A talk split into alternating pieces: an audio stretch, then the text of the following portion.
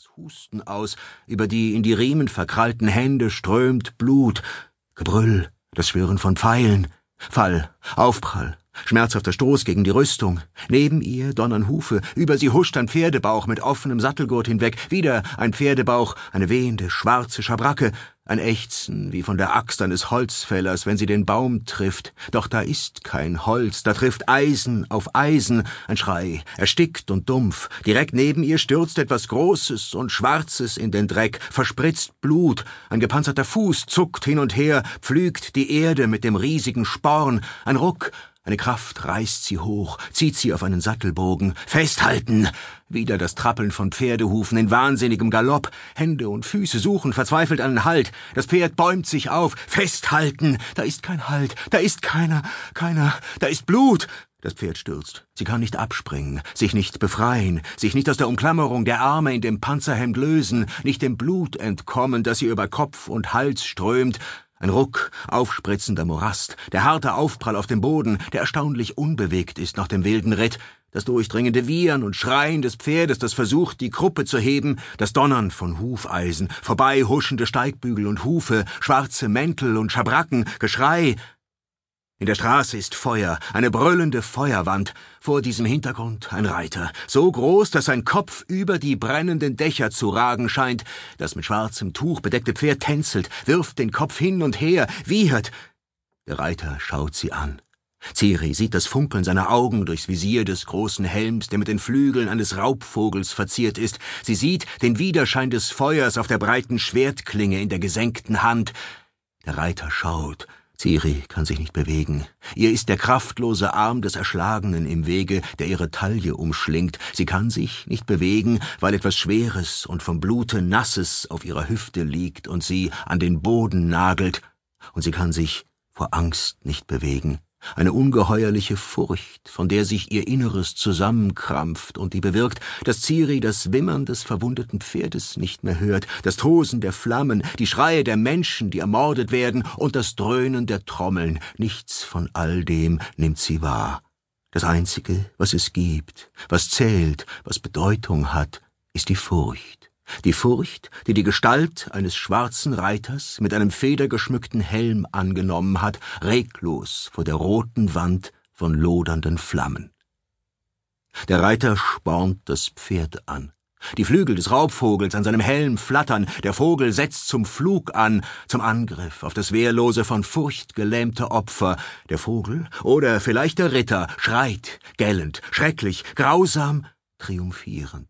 Schwarzes Pferd, Schwarze Rüstung, wehender, schwarzer Mantel und hinter allem Feuer, ein Meer von Feuer.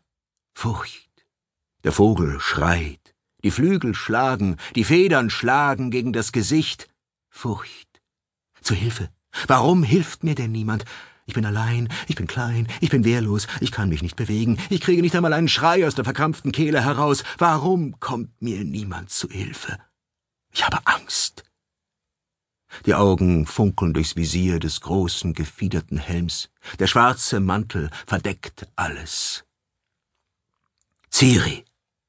Sie erwachte, schweißgebadet, starr, und ihr eigener Schrei, der Schrei, der sie geweckt hatte, klang, vibrierte noch immer mitten in ihr, unterm Brustbein, brannte ihr in der ausgetrockneten Kehle.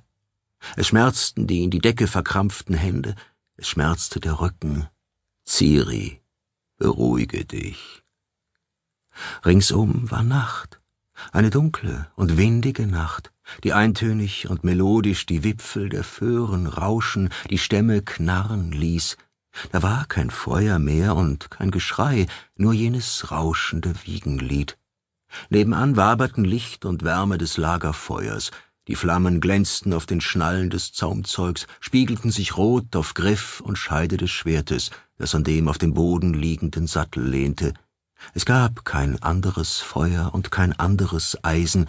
Die Hand, die ihre Wange berührte, roch nach Haut und Asche, nicht nach Blut. Gerald. Es war nur ein Traum, ein böser Traum. Ciri begann heftig zu zittern, zog Arme und Beine an.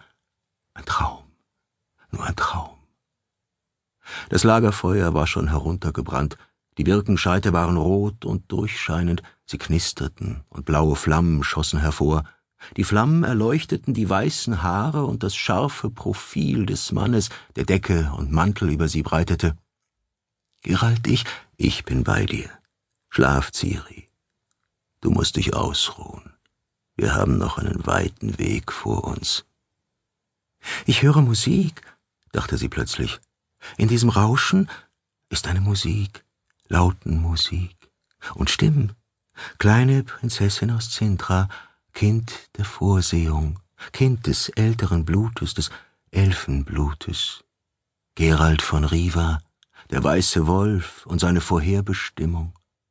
Nein, nein, das ist eine Legende, von einem Dichter erfunden. Sie lebt nicht mehr, sie wurde in den Straßen der Stadt erschlagen, als sie fortging.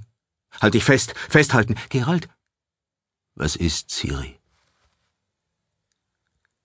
Was hat er mit mir gemacht? Was ist damals geschehen? Was hat er mit mir gemacht? Wer? Der Ritter. Der schwarze Ritter mit Federn am Helm. Ich kann mich an nichts erinnern. Er schrie und schaute mich an. Ich weiß nicht mehr, was geschehen ist. Nur, dass ich Angst hatte. So schreckliche Angst. Der Mann beugte sich herab. Die Flammen des Lagerfeuers spielten auf seinen Augen. Das waren seltsame Augen, sehr seltsame. Früher einmal hatte sich Ciri vor diesen Augen gefürchtet, nicht gern hineingeschaut. Doch das war lange her, sehr lange. Ich kann mich an nichts erinnern, flüsterte sie und suchte seine Hand, die hart und rau war wie unbearbeitetes Holz. Dieser schwarze Ritter, es war ein Traum. Schlaf ruhig, das kommt nicht wieder. Ciri hatte derlei Versicherung schon oft gehört, früher. Man hatte es ihr viele Male gesagt, sie wieder und wieder beruhigt, wenn sie mitten in der Nacht von ihrem eigenen Schrei erwacht war. Doch jetzt war es anders. Jetzt glaubte sie es, weil es jetzt Gerald von Riva sagte, der weiße Wolf, der Hexer, der ihre Vorherbestimmung war, dem sie vorherbestimmt war, der Hexer Gerald, der sie inmitten von Krieg, Tod und Verzweiflung gefunden, sie mit sich genommen und versprochen hatte, dass sie sich nie mehr trennen würden. Sie schlief ein, ohne seine Hand loszulassen. Der Barde beendete sein Lied. Den Kopf leicht geneigt, wiederholte er auf der Laute das Leitmotiv der Ballade, zurückhaltend, leise, eine Terz höher als der ihn begleitende Schüler. Niemand sagte ein Wort. Außer der leiser werdenden Musik waren nur das Rauschen der Blätter und das Knacken der Äste in der riesigen Eiche zu hören, dann aber begann plötzlich eine Ziege zu meckern, die abseits an einem der Wagen angebunden war, welche rings um den uralten Baum standen.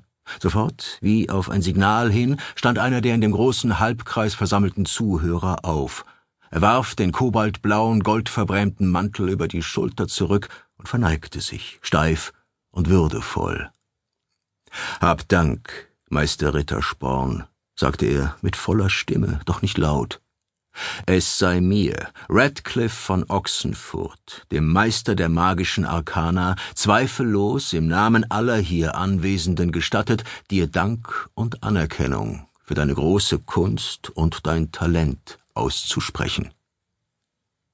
Der Zauberer ließ den Blick über die Versammelten schweifen, die, ihrer gut hundert, zu Füßen der Eiche dicht im Halbkreis lagerten, standen, auf den Wagen saßen. Die Zuhörer nickten, flüsterten. Ein paar Leute begannen zu klatschen, ein paar andere grüßten den Sänger mit erhobenen Händen. Die gerührten Weibsbilder schnieften und wischten sich die Augen, womit sie nur konnten, je nach Stand, Beruf und Vermögen. Die Bäuerin mit dem Ärmel oder dem Handrücken, die Frauen der Kaufleute mit seidenen Tüchern, Elfen und Adlige mit Batist und die drei Töchter des Freiherrn Willibert, der mit seinem ganzen Gefolge die Beizjagd unterbrochen hatte, um den berühmten Troubadour zu hören, schneuzten sich hörbar und hingebungsvoll in geschmackvolle wollene Umschlagtücher von der Farbe verrotteten Laubs. Ich übertreibe nicht, fuhr der Zauberer Radcliffe fort, Wenn ich sage, dass du uns aufs tiefste bewegt hast, Meister Rittersporn, dass du uns zum Aufmerken und zum Nachdenken